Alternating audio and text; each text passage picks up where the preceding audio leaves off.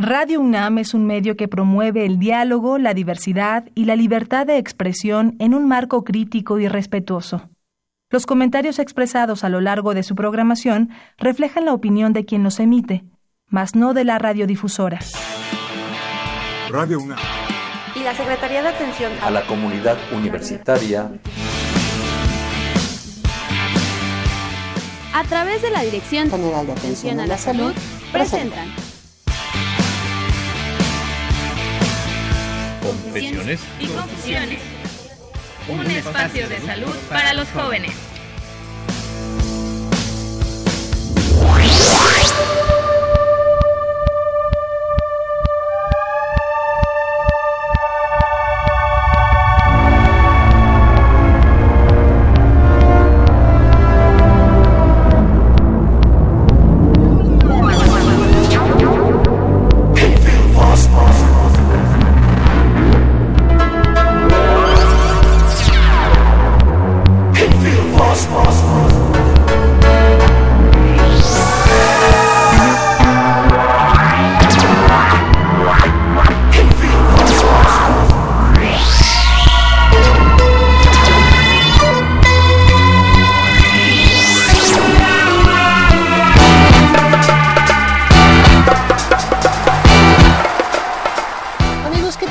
Bienvenidos, es un gusto poder estar con ustedes en una emisión más de nuestro programa Confesiones y Confusiones. Soy Itzel Hernández y me da muchísimo gusto poder estar nuevamente ante estos micrófonos de nuestra segunda casa Radio Universidad. Y pues bueno, ya como nos lo comentó el señor Jesús Ruiz Montaño, el día de hoy tenemos un tema muy interesante, festejando a todos los médicos, justamente el día del, México, del médico pediatra, nos decía el doctor José Luis Gómez Rosales, que sí, que efectivamente hoy es el día del médico pediatra. Entonces, vamos a ir a una pequeña cápsula para iniciar, para lo que es justamente el inicio de nuestro programa y regresamos.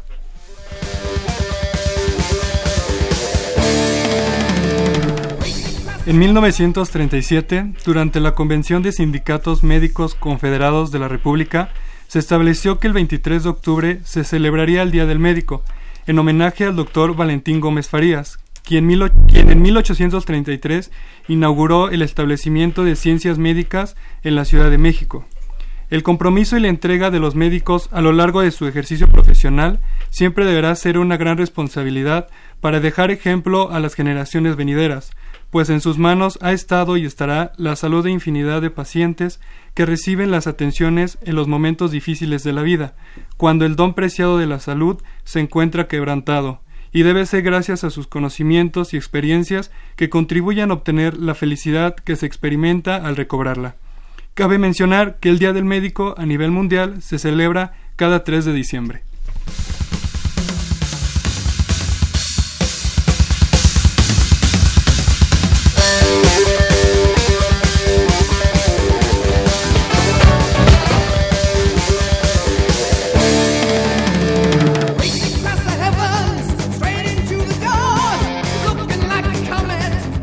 Bueno, ya escuchamos cómo nace justamente este Día del Médico.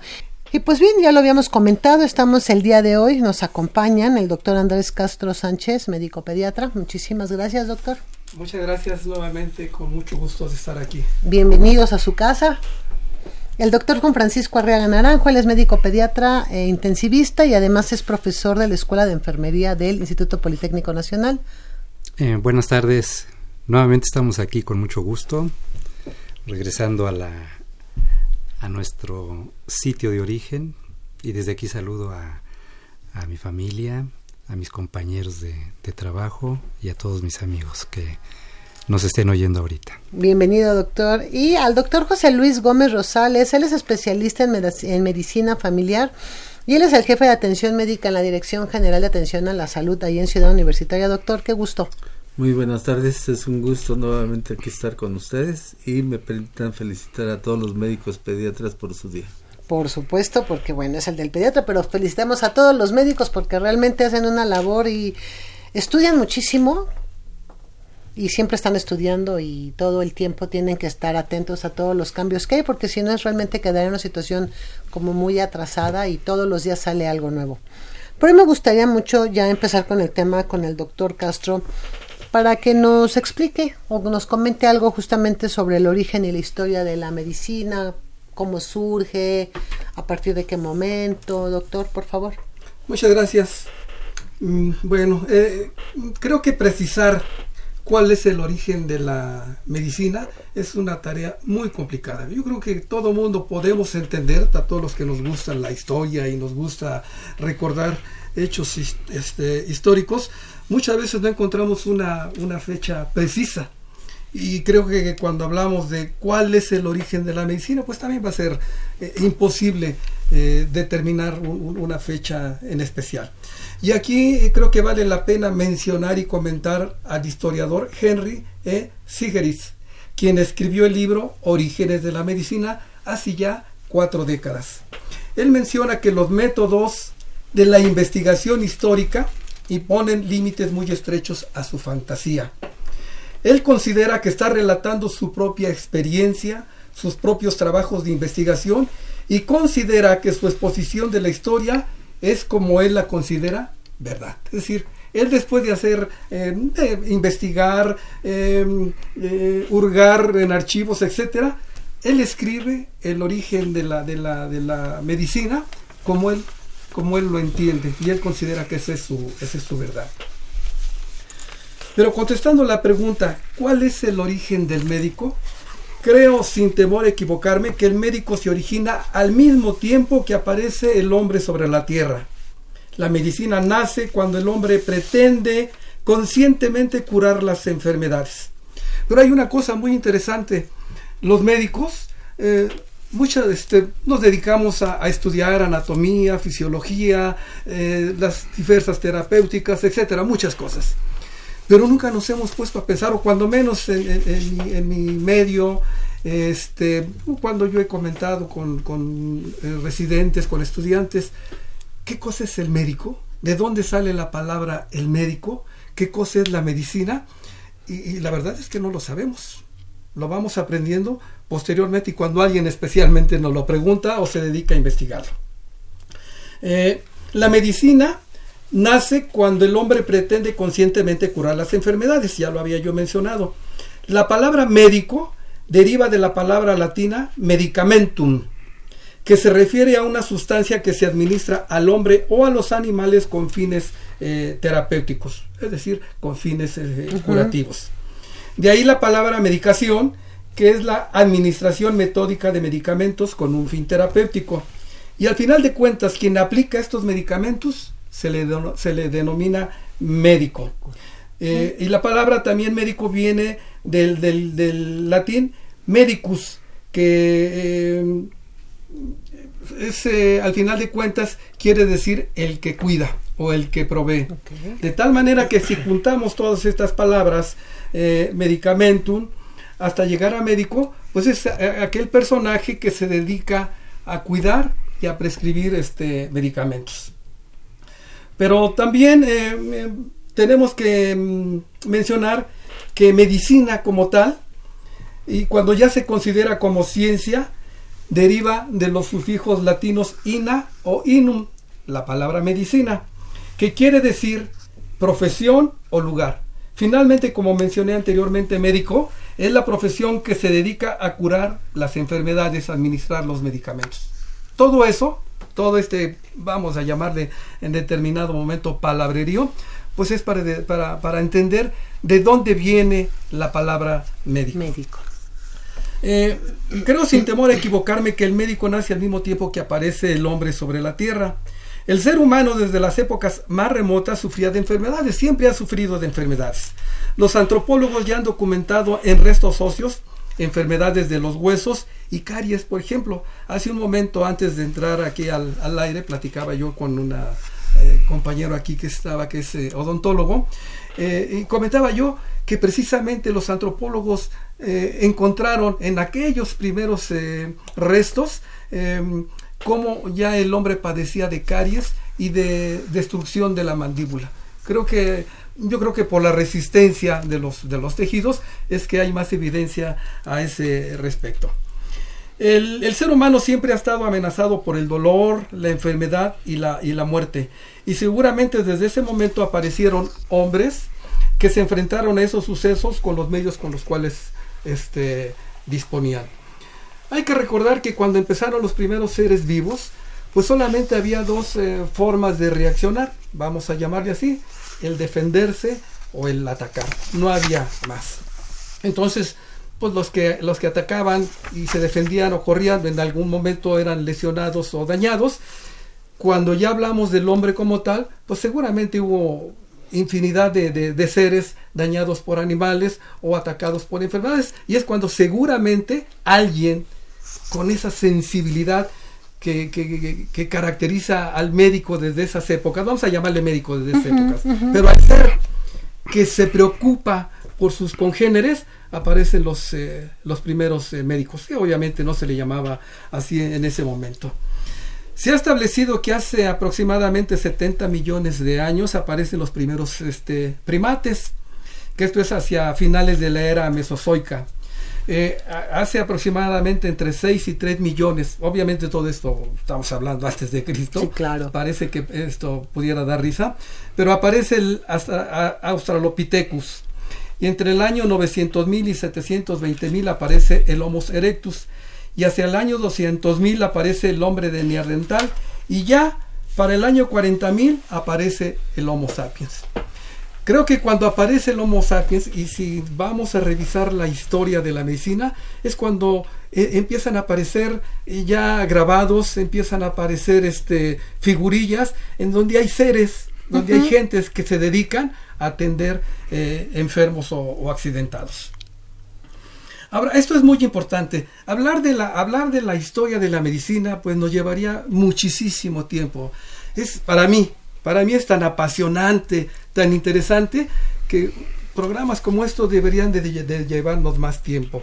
Aquí hago un paréntesis, yo no sé si se siga uh, llevando esto a cabo, a lo mejor no lo puede decir el doctor Gómez, pero cuando yo fui estudiante llevábamos una materia que se llamaba Historia y Filosofía de la Medicina que quizás en esos momentos cuando uno es estudiante del primer año de medicina no le da uno el valor adecuado. Uno ya quiere entrar con el cadáver y hacer este disecciones.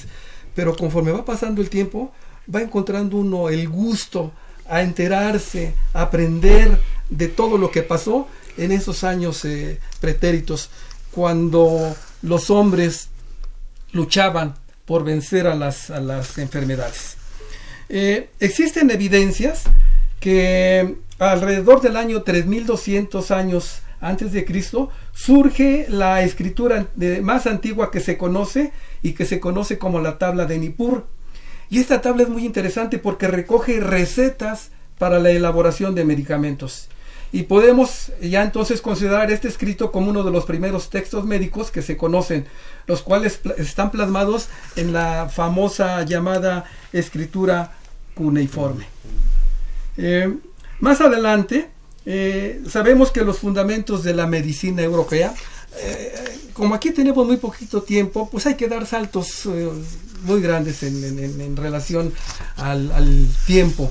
Eh, quisiéramos, eh, yo hace rato comenzaba que para programas de estos debería de, de irse fraccionando por, por temporadas, por, por épocas y las cuales cada una de ellas son, son muy, este, eh, muy, muy importantes y muy interesantes. Eh, más adelante sabemos que los fundamentos de la medicina europea, específicamente en Grecia, se conocen por los escritos de Hipócrates, los cuales se basaban en el poder curativo de la naturaleza y en una vida dietética, es decir, eh, una, una eh, forma de llevarlo a través de, de alimentos, básicamente. Y veamos qué interesante es todo esto. Cuando uno revisa la historia, cuando uno conoce la historia, a estas alturas vemos cómo está dando, dando vueltas uh -huh. la atención del médico. Ahorita estamos regresando nuevamente a la medicina natural y a curarnos a través de, de, las, de las dietas. Doctor, perdón, a raíz de esto que usted nos está comentando, entonces por eso ustedes hacen el juramento de Hipócrates, ¿tiene que ver con esto que nos está comentando? Sí, sí claro, porque eh, la medicina como tal, la que ya conocemos actualmente, eh, tuvo su florecimiento, su auge precisamente en esas culturas mediterráneas. Pero además de las culturas mediterráneas, en, en Arabia, en Egipto y en toda esa área de la Mesopotamia donde surgieron grandes este, filósofos, grandes científicos y que hasta la fecha seguimos este, leyendo de, de ellos. Entonces, eh, eh, Hipócrates, seguramente va a salir el tema un poquito más adelante, fue uno de los primeros médicos que dejaron muchas enseñanzas, que entre paréntesis, todo esto en medicina es tan evolutivo que posteriormente vinieron surgiendo una serie de médicos claro. que ponían, vamos a llamarle entre paréntesis, en su lugar a Hipócrates y otros médicos famosos en su época y que nos hacen saber cómo estaban errados en, en este, en muchos de sus, de sus, de sus conceptos. Ya avanzando nuevamente a pases agigantados, pues, este, posteriormente en la Edad Media, gracias a los escritos de la medicina árabe y, griega, traducidos por judíos, cristianos y musulmanes, de personajes como Galeno, Hipócrates y Avicena, dieron lugar a la creación de las primeras universidades en Occidente, específicamente en Francia e Italia, estableciéndose la llamada medicina escolástica. Aquí permítanme mencionar, yo sé que seguramente todo el mundo lo sabe, pero vamos a recordarlo. Permítanme mencionar que, la escolástica es una corriente filosófica que une religión con filosofía y su método se basa en proposiciones metafísicas, teológicas y se apoyan en la corriente este, filosófica de los grandes filósofos eh, como fueron Aristóteles y Platón.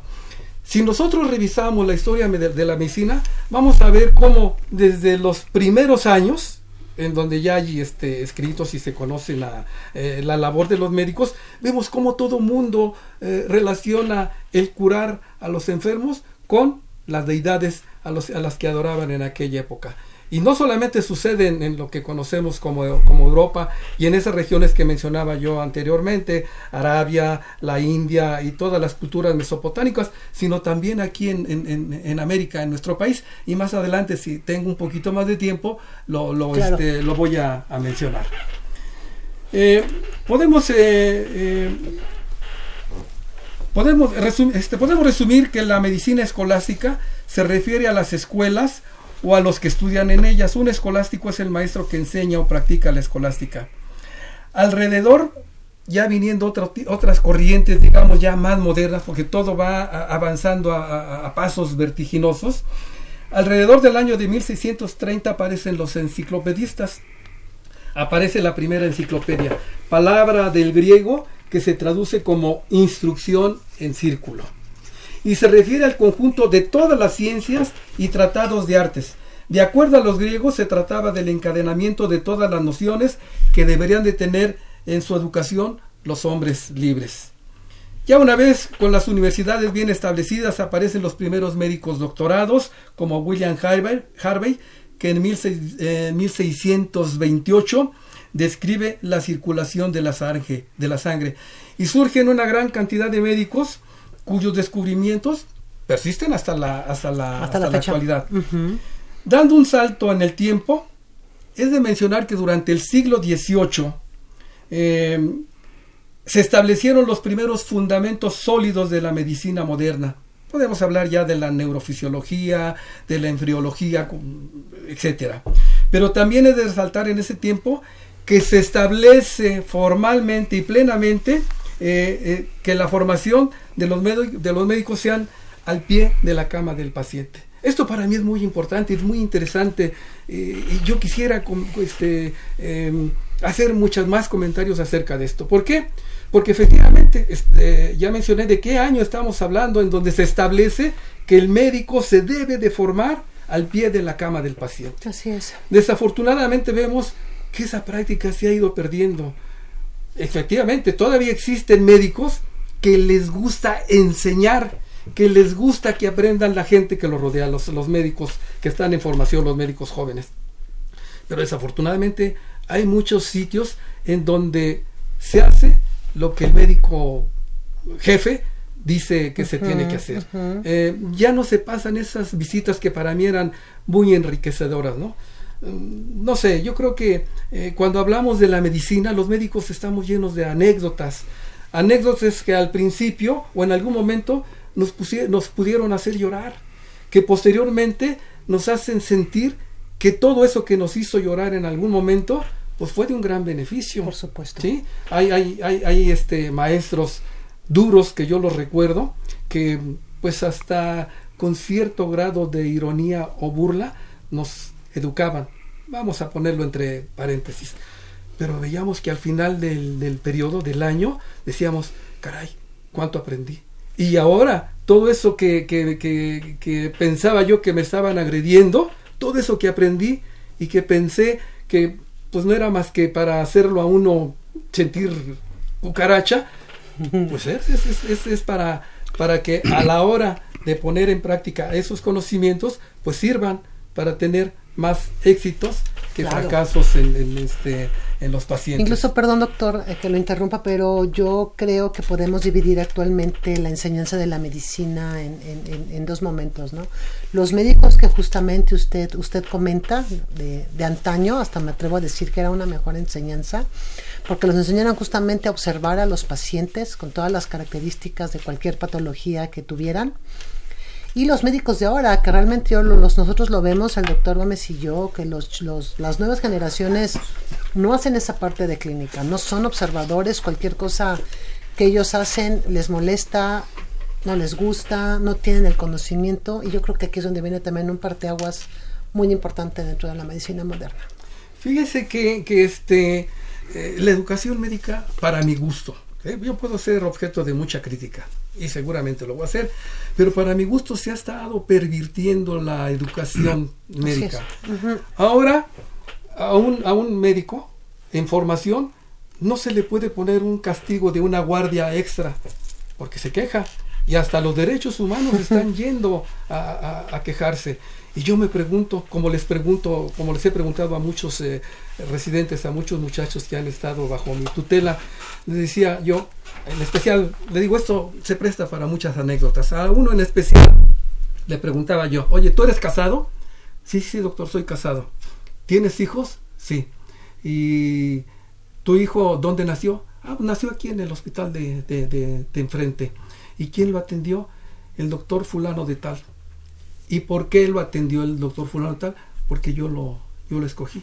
¿Por qué lo escogiste? Pues porque lo conozco, es un excelente médico. Pues así como tú escogiste a ese médico para que atendiera a tu esposa por ser un excelente médico, a ti te va a buscar la gente porque piensa que eres un excelente médico. Eh, eh, Esta, esta, Claro. esta anécdota a propósito de que cuando uno pregunta cosas y, y no lo saben, pues tiene uno que a veces poner esa cara dura y, y hacerlos sentir que, que- que- que tienen que, que revisar lo que tienen que, estudiarlo, ¿no? Claro. Y le digo, para mí creo que se ha, se ha estado pervirtiendo, y, y puedo ser objeto de muchas críticas, pero se, se ha estado pervirtiendo un poquito la, la, la- la educación del médico, la disciplina del médico. Así es. Pero no quiero quitarle más tiempo a mis compañeros y nada más quiero mencionar que este que en, que en América, que, en- que aquí en, en México especialmente, ya no voy a hacer más este más comentarios. eh, la medicina eh, en, en- en México eh, estaba hecha a base de herbolaria. En- aquí en México se conocía este y todo lo que es Mesoamérica, la herbolaria eran los medicamentos que curaban a, a- a los enfermos. En, a- en aquella este, eh, época, em, cuando llegaron los españoles a, aquí eh, a, México, pues se- se presentó una especie de simbiosis entre la medicina europea y la medicina este, autóctona.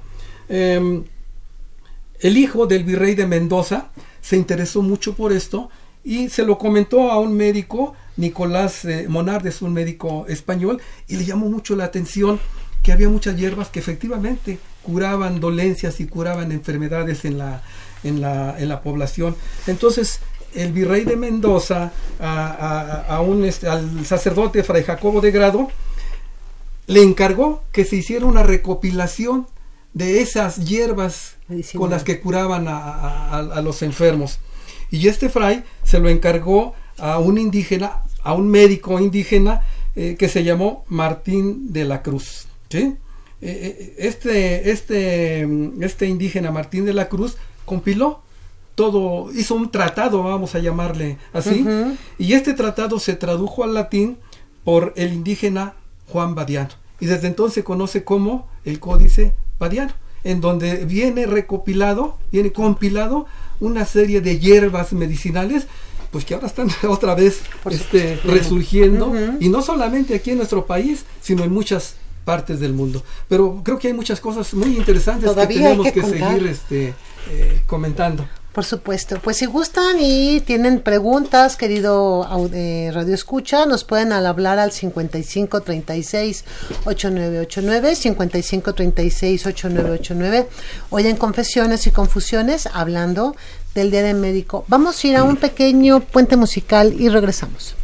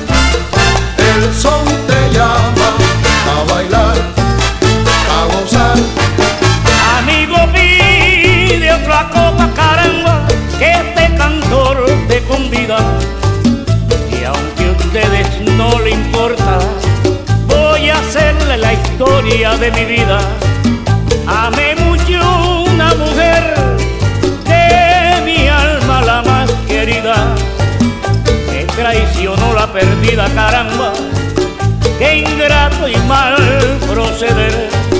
Ella me hizo beber, ella me hizo un perdido. A la droga me tiré, amigo mío, y a la cárcel fui llevado los amigos me olvidaron, solo mi madre lloraba. A Dios pedía y rogaba que se salvara su hijo.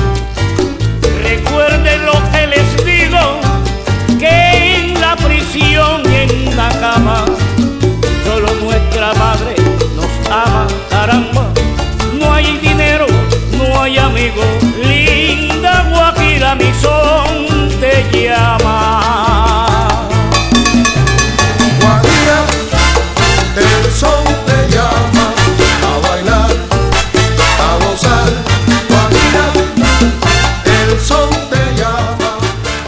Sabadito, sabadito rico de la Ciudad de México.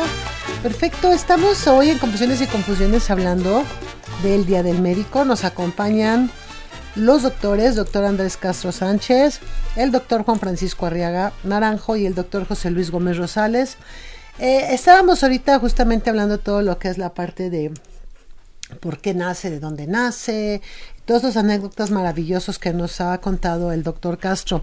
Sin embargo, me, me gustaría mucho que, el doctor eh, Francisco, Juan Francisco Arriaga, nos contara un poco, eh, justamente dentro de este proceso del desarrollo de la, de la medicina, qué médicos destacados han habido, porque también eso es muy importante. Pues ha habido muchos, yo creo que en, todas las culturas siempre ha habido eh, personas que se dedican a lo que conocemos ahora como medicina, ¿verdad? Y que muchos de ellos han dejado huella. Y la mayor parte de, de ellos, pues los conocemos, ¿verdad? Todos hemos oído o hemos comentado sobre Hipócrates, el médico de Grecia, que vivió entre 460 y 370 antes de Cristo.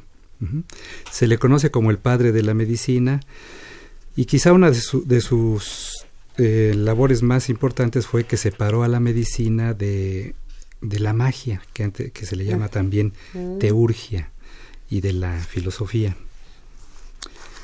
Eh, Galeno, unos cuantos años después, más o menos como 600 años después, también de Grecia y de Turquía, este, él vivió entre 130 y 210 después de Cristo, ya en nuestra era.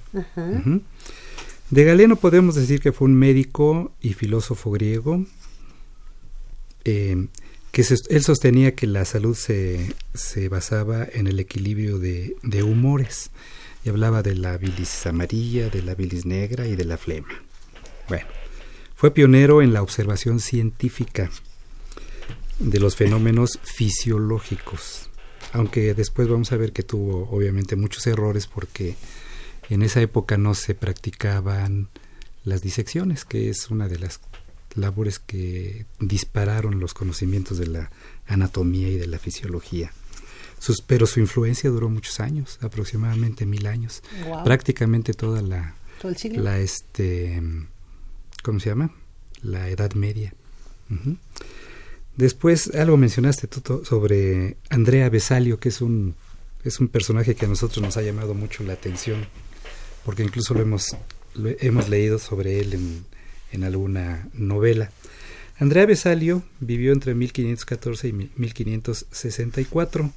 Fue un anatomista flamenco. Estamos hablando prácticamente de puros este, personajes de Europa del siglo XVI. Él escribió un libro que se llama De Humani Corporis Fabrica, o sea, la fábrica del cuerpo humano. Escribió muchos otros libros, pero esto es lo que eh, probablemente el más, el más famoso, y lo hizo en base a ya a disecciones que, que él practicaba. También en esa época algunos personajes eh, practicaron disecciones de manera clandestina, como Miguel Ángel, como Leonardo da Vinci. Por eso sus pinturas tienen esa exactitud en los trazos, ¿verdad? Porque conocían perfectamente bien la anatomía humana. Eh, Anton von, espero pronunciarlo bien, ¿eh? Anton von Leeuwenhoek de los Países Bajos, unos años después, entre 1632 y 1723, él no era médico, él era comerciante de lo que ahora es los Países Bajos, comer- comerciante neerlandés, pero él tuvo la, tenía la afición de pulir eh, lentes y de esta manera él descubrió el, de alguna manera el microscopio y él pudo ver ya incluso bacterias, Ah. espermatozoides y yo, todo lo que se le antojaba, todo lo que se le ocurría lo veía en sus en sus microscopios que obviamente eran muy todavía muy elementales, pero que les daban aumentos hasta de 200 veces el tamaño. Otros personajes después de Anton Leeuwenhoek, Edward Jenner en la Gran Bretaña. Estoy hablando, estoy tratando de llevar una Ajá, secuencia ajá, ajá. en cuanto al tiempo, ¿verdad? Entre 1700, él vivió entre 1749 y 1823. Él descubrió la vacuna de la viruela. Estamos hablando de mil antes de que aquí empezáramos con la con la independencia, con la guerra de independencia, Ajá. él estaba ya este descubriendo la vacuna de la de la viruela y precisamente por eso se le llama vacuna, porque él observó que las personas que practicaban la ¿cómo se llama? La, este que ordeñaban a las vacas tenían con mucha frecuencia sobre todo en sus manos lesiones de una enfermedad que, que tenía el ganado vacuno que se llamaba así, vacuna, y que es producida por un virus muy parecido a la viruela.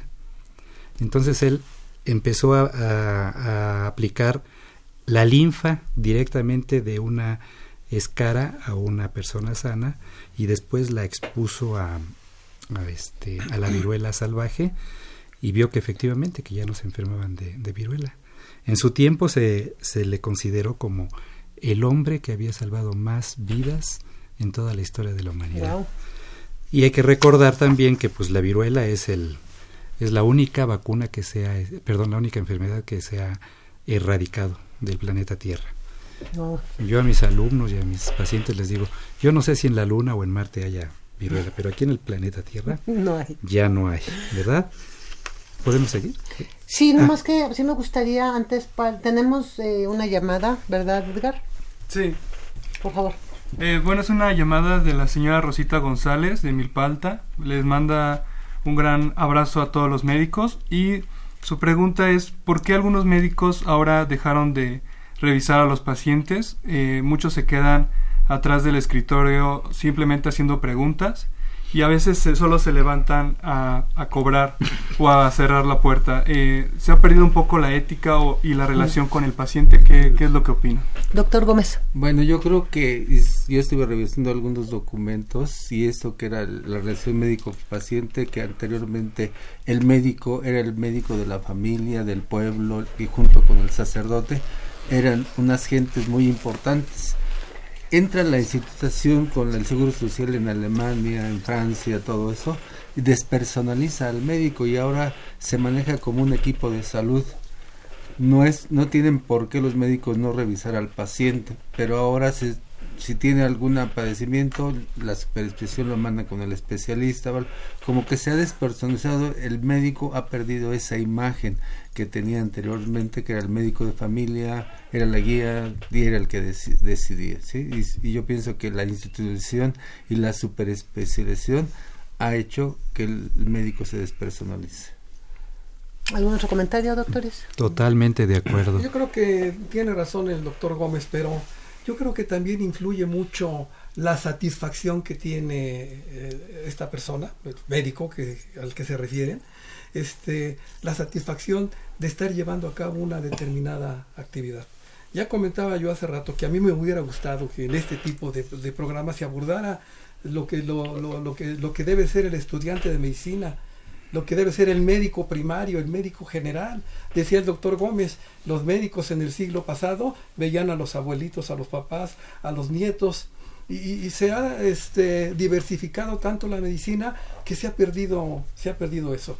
Y como muchos, muchos jóvenes médicos se dejan influenciar por la televisión, por el, por este, el radio, por el cine, se imaginan, se ven practicando grandes cirugías, se ven en esos grandes hospitales y cuando no lo llevan a cabo, pues sufren cierto grado de frustración. Y esa frustración al final de cuentas lo transmiten a la hora de estar viendo a, un, este, a un paciente. Independientemente de que la medicina, eh, este, como le ponemos la medicina social, ahora la de los grandes sistemas de seguridad, eh, siento que se ha abusado ahora del médico porque les, les, eh, les ponen en un turno de seis horas a ver 30 pacientes. Es la otra. y entonces, tiempos, ¿no? si alguien tiene la obligación de, ser, de, de, de, ver en 6 horas 30 pacientes, pues obviamente que no le va a permitir llevar a, a, a cabo una revisión a conciencia como lo puede hacer un médico que se dedique a, a, la consulta privada, en donde le dedica, no sé, 40 minutos, una hora, una, hora y media, dependiendo de lo que se trate y dependiendo del interés del, del médico. Es decir, son muchas cosas son muchas cosas y esto se presta para muchas discusiones, se presta para para para muchas este para muchos eh, abrir muchos temas. Muy bien, gracias señora Rosita González por por su llamada, esperamos haya quedado su duda resuelta. Gracias Edgar. Sí. Muy bien, entonces, doctor, por favor, prosigamos con esta parte interesante que nos bueno, está usted platicando. De ahí nos, nos, nos brincamos con Luis Pasteur, de Francia. Él vivió entre 1822 y 1895. Sus aportes a la... Él fue un químico bacteriólogo, tampoco fue exactamente un médico. Sus aportes a la, a la medicina fueron la pasteurización, que es la eliminación de, las, de los microorganismos por medio de calor. Uh -huh. Eliminó la teoría de la generación espontánea. Antes se pensaba que los microbios nacían así, así, de repente. Uh -huh. Uh -huh. Y él hizo y él hizo este experimentos en los cuales demostró que si no había eh, una colonia que diera lugar a, al crecimiento, pues no no iba a haber dicha generación espontánea. Uh y también descubrió él la vacuna de la rabia. De hecho, la primera vez que la que la aplicó él tuvo que consultar con con médicos para ver si era adecuado aplicársela a un niño al cual lo había mordido un perro y que estaba en peligro inminente de muerte. O sea, ya estaban pensando en las reclamaciones y ese tipo de, claro. de cosas que son ahora tan comunes. Y se la aplica al niño. ¿Y se, la, se la aplicó y sobrevivió. sobrevivió el niño. Entonces debemos, ¿por qué nos ponen tantas vacunas Por lo menos una veintena tenemos actualmente. Sería otro tema. Sí, claro. Alexander Fleming Ujú. nació en 1881 y murió en 1955. Él descubrió eh, la penicilina accidentalmente. En una ocasión se le contaminaron sus, sus, este, sus cultivos que él tenía, se, les, se le contaminaron con un hongo que se llama Penicillium notatum. Pero vio que esa, esa contaminación del hongo inhibió los crecimientos eh, bacterianos de sus cajas de Petri. Y entonces por ahí se fue. Era la época de la Segunda Guerra Mundial. Él no patentó su, su, este, Su su, descubrimiento. descubrimiento, si no se hubiera hecho súper rico. Y finalmente quienes lo empezaron a producir en masa fueron los, este, los estadounidenses. Porque en la época de la guerra, en Inglaterra y en los países de Francia, pues toda la industria estaba orientada hacia la, hacia la guerra, ¿no? A la industria de la guerra. Y finalmente quiero mencionarles, no quiero que no se nos olvide, eh, Watson y Crick, que fueron también dos personajes muy importantes que descubrieron la estructura molecular del ADN, que es ni más ni menos donde se encuentra el genoma humano. Eso fue después, eso dio después lugar a un proyecto que duró como 10 años, que lo hicieron grandes potencias, que gastaron muchísimos miles de millones de, de dólares, no de pesos, de dólares, para este, descifrar el código del genoma humano, que ahora sabemos que tiene aproximadamente, tenemos aproximadamente 30.000 genes, que son los que rigen toda nuestra, todas las funciones de nuestro organismo Como individuos. como individuos. 30.000 O sea, cada genes. uno de nosotros tenemos 30.000 genes. No, tenemos 30.000 genes en cada una de nuestras células, excepto, excepto las germinales, que son el, el espermatozoide y el óvulo. Wow. O sea, en el núcleo. ¿sí? donde se encuentran los cromosomas, ahí tenemos entre 25.000 y 30.000, todavía como que no se ponen muy de acuerdo. O sea, depende de la fuente. Hay quien dice que 30.000 y hay quien dice que 25. Pues ahora con esta situación que usted nos comenta, doctor, pues obviamente eh, cuando vienen las partes de las herencias genéticas es donde nos podemos dar cuenta por qué tenemos determinadas enfermedades o por qué nacemos con determinado color de piel o determinado color de ojos. Así porque es. con esos 30 millones que usted nos está hablando, entonces estamos diciendo que... 30.000 genes. 30 mil genes, 30.000 perdón, genes. 30 mil genes. Ajá. Nos estamos dando cuenta que, bueno, somos una combinación de muchísimas. Sí, estamos en la época de la genómica, ¿verdad? Y ahora Ah. mucho de, de la actividad del médico va orientada en ese aspecto. Perdón. Muy bien, doctor. Bueno, yo creo que el doctor Arriaga Gómez. ha, ha mencionado a muchos famosos médicos. Yo quisiera mencionar a uno que me llamó mucho la atención. Hoy, el 3 de diciembre de 1967, Christian Bernard hace el primer trasplante de corazón. Pero ¿quién conoce a Hampton Mackie? Hampton Mackie fue el- la persona que extrajo el corazón del donador. Él inició primero como jardinero de la ciudad del Cabo, después se hizo ayudante de laboratorio de la misma Universidad del Cabo.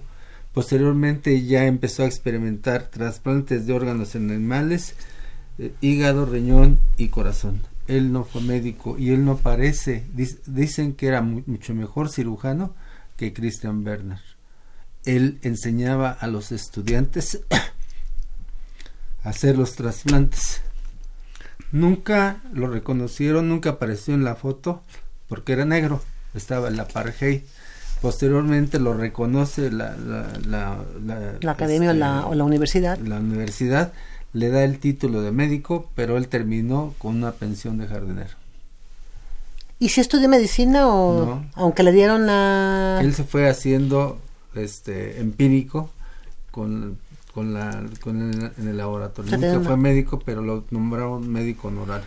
Wow, tenía esta capacidad entonces, ¿no? Sí, en él, una él- él- situación... él no se pudo hacer médico porque precisamente por su condición de ser negro no tenía Derecho la a- más mínima oportunidad de, de pertenecer a una universidad, a una escuela. Qué lástima, ¿no? Pero bueno, a final de cuentas está la historia y nos habla y entonces es un reconocimiento también a, a él, ¿no? Por todo este... Entonces digamos que fue la primera persona que empezó a estudiar los trasplantes. No, no la primera persona, sino que estaba en el equipo de, de Christian Bernard, pero él no era médico, era fue hechizo nada más. No, muy bien. Ay, pues desafortunadamente el tiempo viene, viene, viene.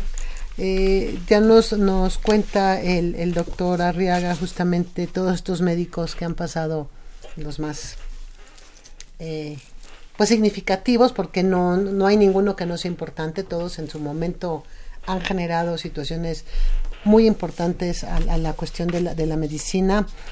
Y bueno, eh, doctor, doctor Castro, ¿qué más hay que Bueno, contar que una- una de este tema tan muy- interesante? Muy, interesante que hay que comentar es eh, que con, las, con la aparición de los, de los médicos ya bien establecidos en, en Europa y posteriormente aquí en, en- en América, en, en México, pues fueron formándose los, los hospitales. Si uno lee eh, novelas biográficas de grandes médicos, como decía, y ahorita voy a hacer un comentario acerca de eso, como decía el doctor Arriaga de Andrés Besalio, este, vemos que los grandes hospitales se empezaron a formar en, en- Italia y en Francia, básicamente. Eran de los más renombrados y todos los médicos de aquella época, de la época de, de Andrés Besalio, querían ir a estudiar a Bolonia, a Italia, querían ir a estudiar a Francia, este, porque ahí es donde se daban las, donde estaban los mejores médicos y estaban las mejores eh, eh, cátedras, podríamos decir, de, de, este, de medicina. Cuando llega, cuando ya este, llega aquí eh, Cristóbal Colón y ya empieza la colonización, vale la pena recordar que el primer hospital, si así se le puede llamar, eh, que se formó, que se fundó aquí en, en- en- en lo que es ahora nuestro país, fue en Veracruz.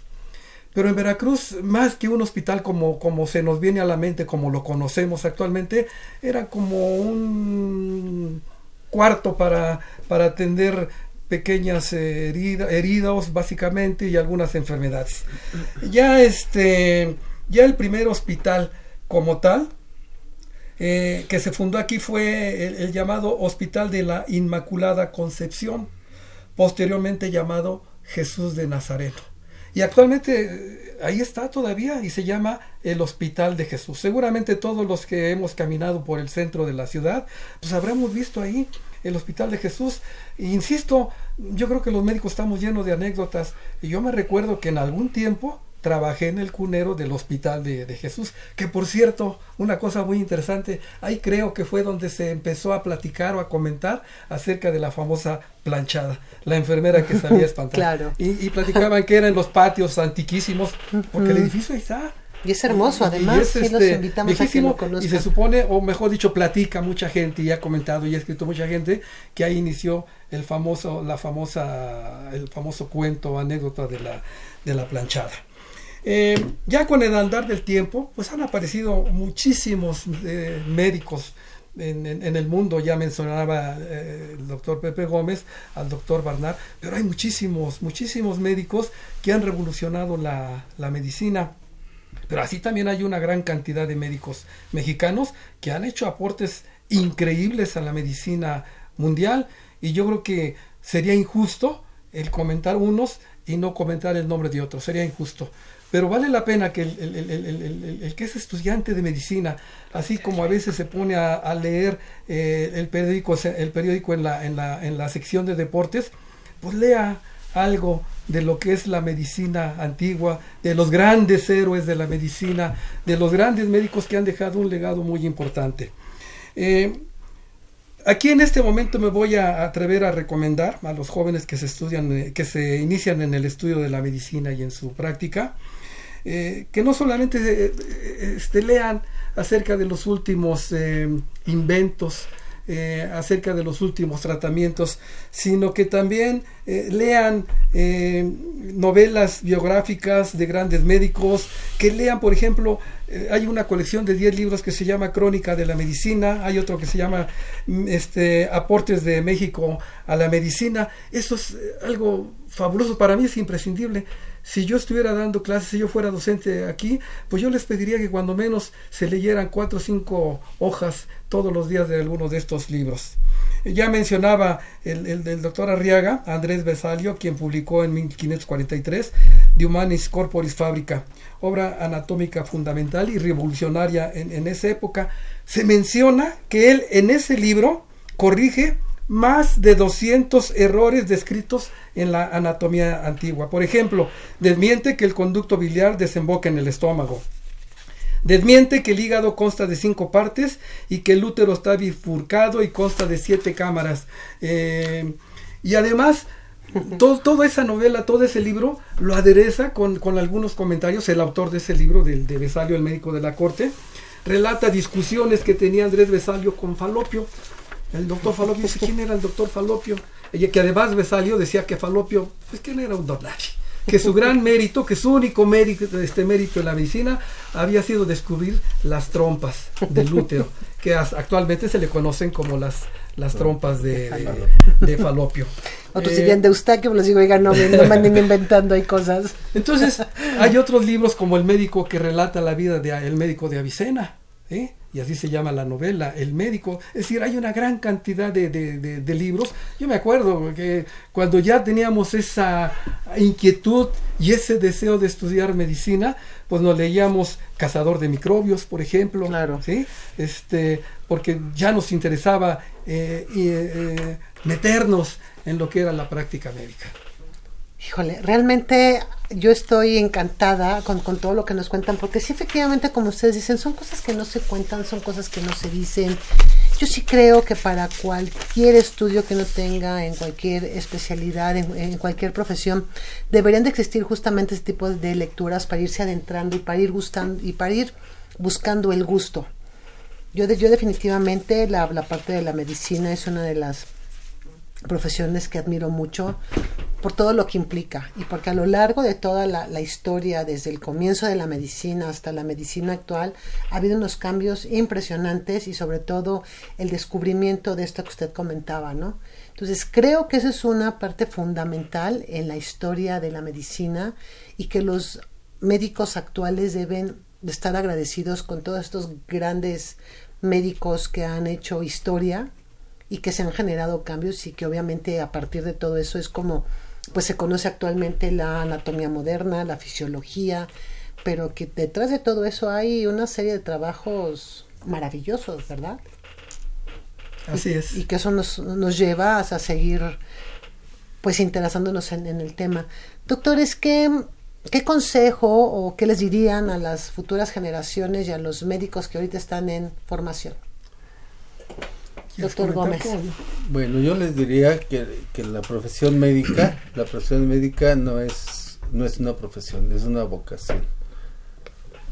Realmente los médicos tendrían que valorar re- realmente lo que van a sacrificar con las familias, todo lo que tienen que seguir estudiando. O sea, es un, la medicina en un año cambia y tendrían que seguir, seguir tendrían que tener una educación como para estarse actualizando, tener una formación de estarse actualizando, estando, estando en esa tesitura, tratamientos, medicamentos, todo avanzado con lo de los avances que el trasplante de órganos, si una mujer tiene cáncer de, de, de seno, la, la preparan, se extraen los óvulos, los congelan y la mujer recibe su tratamiento y los óvulos tienen cinco años para que esa mujer pueda fecundarse. Los avances de la medicina son muy rápidos. Entonces, si uno se queda con lo que salió en la carrera, se va quedando atrasado. Entonces, claro. hay que seguir actualizando y que tomen la medicina como una realmente una vocación, no una profesión. Por supuesto, doctor. Muchas gracias, doctor Francisco Juan Francisco Arriaga. Pues yo les diría a los médicos jóvenes que no se olviden de la clínica. Nosotros, la, la gran mayoría de las enfermedades, nosotros que ya les, que estamos, que tenemos tantos años de práctica, se curan solitas. La verdad, mientras menos, mientras menos este medicamentos utilicemos, es mejor. Pero para eso necesitamos conocer la enfermedad y explorar al paciente. Lo que dijeron hace rato en, en el comentario es perfectamente válido actualmente. Muchos médicos actualmente antes de, de revisar al paciente pues piden una biometremática, un cultivo, una radiografía y la verdad es que la mayor parte de las de los padecimientos nosotros los podemos diagnosticar únicamente con nuestro conocimiento y con lo que nos digan nuestros sentidos. Doctor, muchas gracias. Doctor Andrés Castro Sánchez. Bueno, este, yo me- se, se me vino a la mente em, un pensamiento cuando me invitó el doctor Pepe Gómez a hablar sobre el Día del Médico. Voy a abusar un poquito y, este y, quiero esto sí leerlo, lo que escribí yo. Quiero que me permitan, a propósito de la celebración del Día del Médico, agradecer a Dios que me permitió desempeñar tan honrosa profesión y menciono un pensamiento que escribí cuando terminé la residencia de la residencia de pediatría en mi tesis, esto ya hace algunos años. Pensamiento que muestra en unas palabras la emoción de ser médico.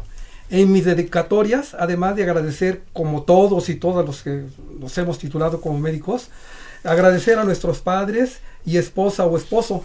También dediqué mi tesis a un ser que estaba por llegar, a quien mi esposa y yo esperábamos con emoción. El pensamiento al que me refiero decía, al Hospital T1, T3 de Hermosillo, Sonora, donde por primera vez probé las mieles y sinsabores de la práctica médica. Creo que estas letras pintan de cuerpo entero eh, que los que estudiamos medicina por vocación nos llenamos de orgullo y satisfacción. Esta es la única este, profesión en donde asistimos a la formación, a, a la concepción, a la llegada de la vida y a la cesación de la vida. Nadie más.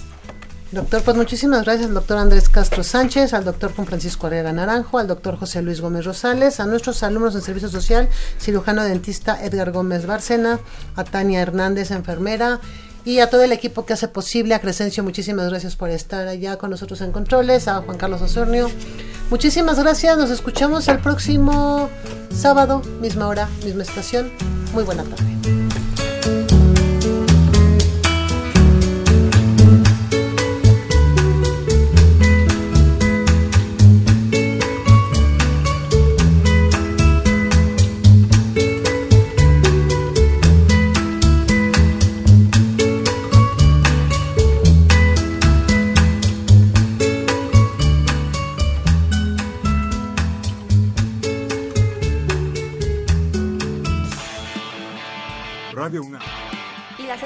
Atención a la comunidad universitaria a través de la Dirección General de Atención a la Salud Presentaron Confesiones y Confusiones. Un espacio de salud para los jóvenes.